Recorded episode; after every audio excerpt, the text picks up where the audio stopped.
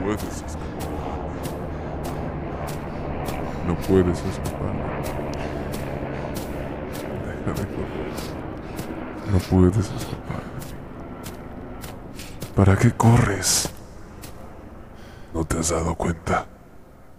No puedes escapar de mí.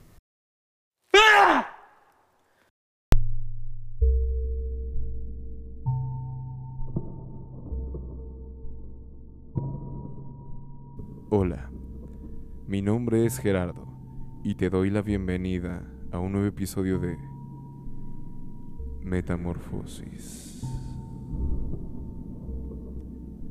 El día de hoy estaremos escuchando el tercer capítulo de la saga 31 tipos de sangre, en este caso con el nombre de Rabioso.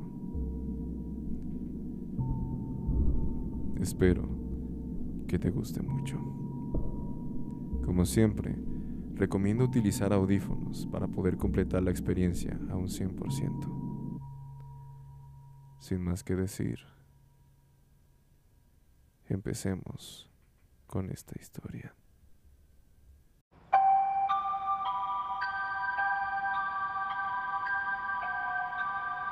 Capítulo 3 Rabioso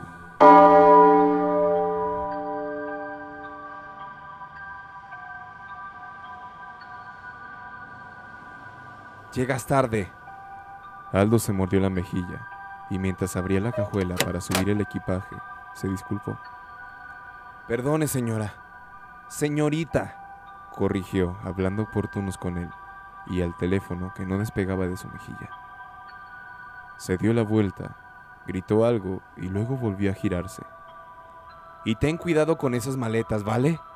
Lo que hay dentro es importante y costoso. Aldo asintió, obligándose a no decir más. La mujer se montó en el asiento trasero del taxi y él arrojó el último par de bolsas al maletero. Escuchó que algo crujía hacia los. Se encogió, enmascarando el ruido con un violento cierre del maletero. Corrió hasta el asiento del conductor, respirando ya de forma irregular. Al verse en el espejo retrovisor, se dio cuenta de que no solo se sentía mal, sino que incluso lucía mal, igual que un demente. Estaba colorado a más no poder, y sus ojos se veían grandes y demasiado blancos contra su piel roja, como si no tuviera párpados. Venas furiosas le palpitaban en las sienes y el cuello, y sus puños se habían aferrado con fuerza al volante. Voy a llegar tarde, dijo la mujer desde el asiento trasero, con un tono cada vez más irritante. Dijo algo al teléfono y se acercó más al oído de Aldo. ¿Me oye? Llegaré tarde a mi vuelo. Volvió a sentir, mordiéndose la mejilla otra vez, y pisó a fondo el acelerador, empapándolos a los dos contra los respaldos. Ella continuó hablando, y Aldo solo podía concentrarse en la autopista delante de él. El calor lo hacía removerse continuamente sobre su asiento y el pésimo día que estaba llevando desde las 6 de la mañana no ayudaba en absoluto. Tenía que soportar a idiotas e imbéciles a diario y andar con la misma rutina jodida si no quería morirse de hambre. Cada día era lo mismo lo mismo desde hace cuatro años, siete meses y dos semanas, pero cada vez parecía empeorar un poco más. Cuando estuvo en la Armada, le diagnosticaron con colitis nerviosa. Cuando la dejó, le detectaron presión arterial alta y ansiedad. Y poco después de que consiguió empleo como taxista, desarrolló la manía de rascarse hasta sacarse sangre, dejando en manos, brazos y piernas grandes costras que tras poco tiempo también sufrían de ese obsesivo comportamiento. Casi todo su cuerpo estaba cubierto de cicatrices o heridas frescas.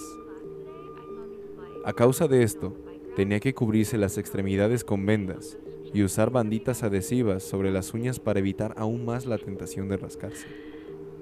Pero hoy estaba siendo un día demasiado pesado y no tenía manera de descargar su furia ni de controlarla, además de rascarse. Ni siquiera intentar de rascarse solucionaba el problema. Tenía que hacerlo. sentir algo contra la piel, ser violento, aunque fuera contra su propio cuerpo.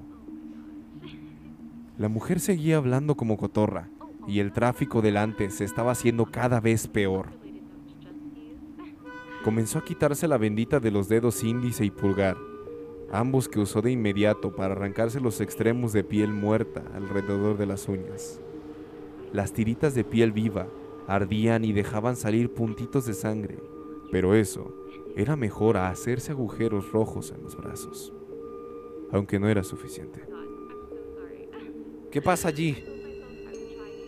La mujer señaló adelante y Aldo se dio cuenta de que la calle justo delante de la autopista que debían cruzar se estaba llenando al tope con autos y camiones, cuyos bocinazos alcanzaban a escucharse hasta donde estaban ellos.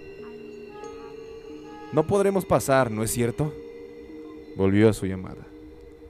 Cariño, te llamo luego. Oiga, oiga, ¿cree que podamos atravesar ese tráfico en menos de 40 minutos?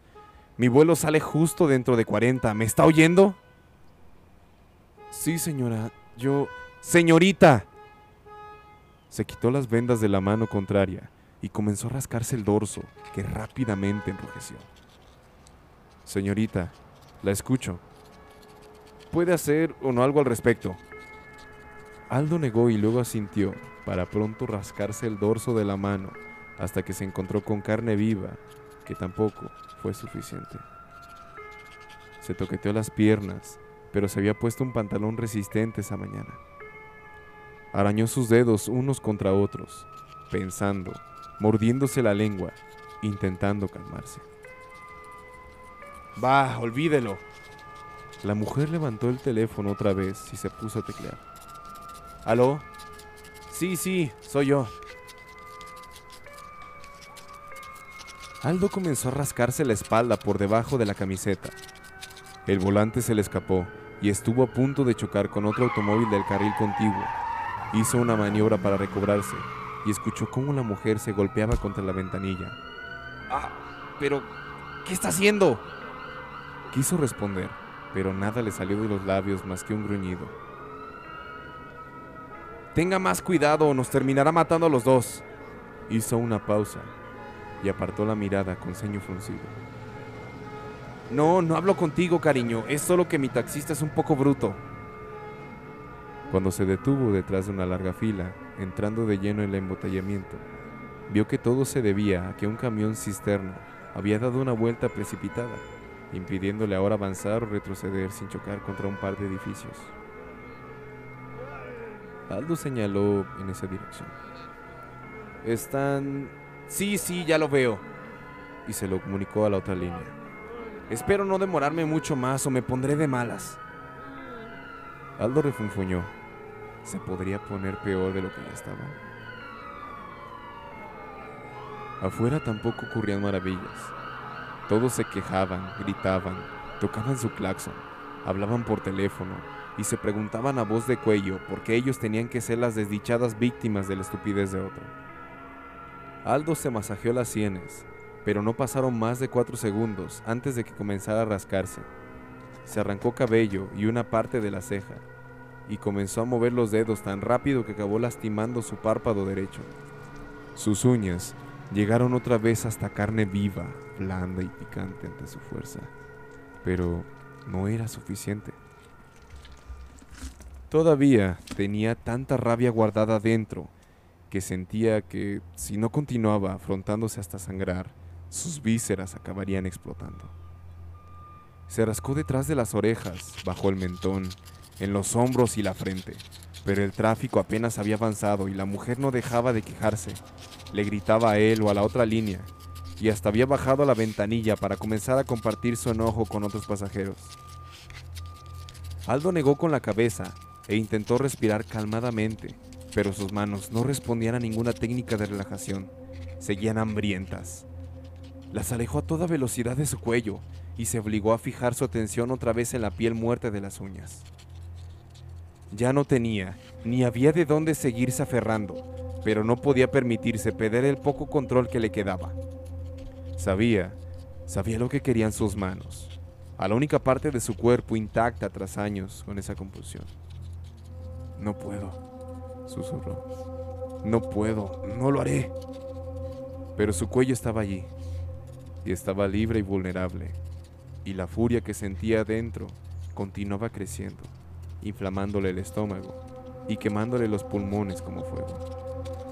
No, no. Pero la mujer era demasiado molesta y el mundo estaba repleto de idiotas. Su carne era blanda, sus uñas, sus uñas eran hojas de afeitar. No, pero ya lo estaba haciendo. La piel se dio casi al instante y la sangre comenzó a brotar apenas en unas zonas. Grietas en una presa a punto de desbordarse. Dolía, ardía, quemaba, pero Aldo no podía detenerse porque se sentía bien. La furia se escapaba de su cuerpo mientras más desgarraba la piel.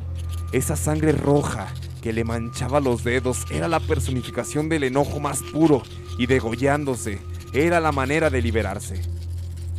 Entre las lágrimas se echó a reír porque hacían años que no se sentía tan bien. ¿Qué hace? La mujer se inclinó hacia él y un chorro de sangre le empapó el rostro, obligándola a reemplazar sus preguntas con gritos agudos.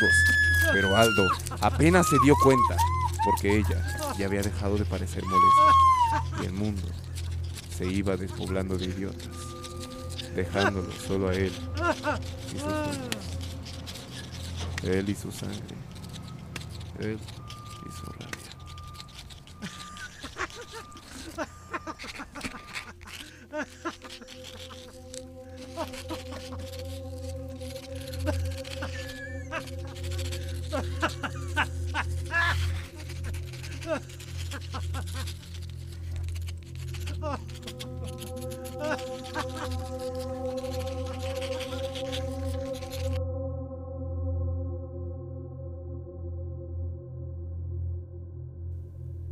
Y ese fue el capítulo del día de hoy. Espero que les haya gustado mucho. Sin poder decir más, les doy la bienvenida a este año nuevo de Metamorfosis. Espero que tengan un excelente año y también muy buenas noches.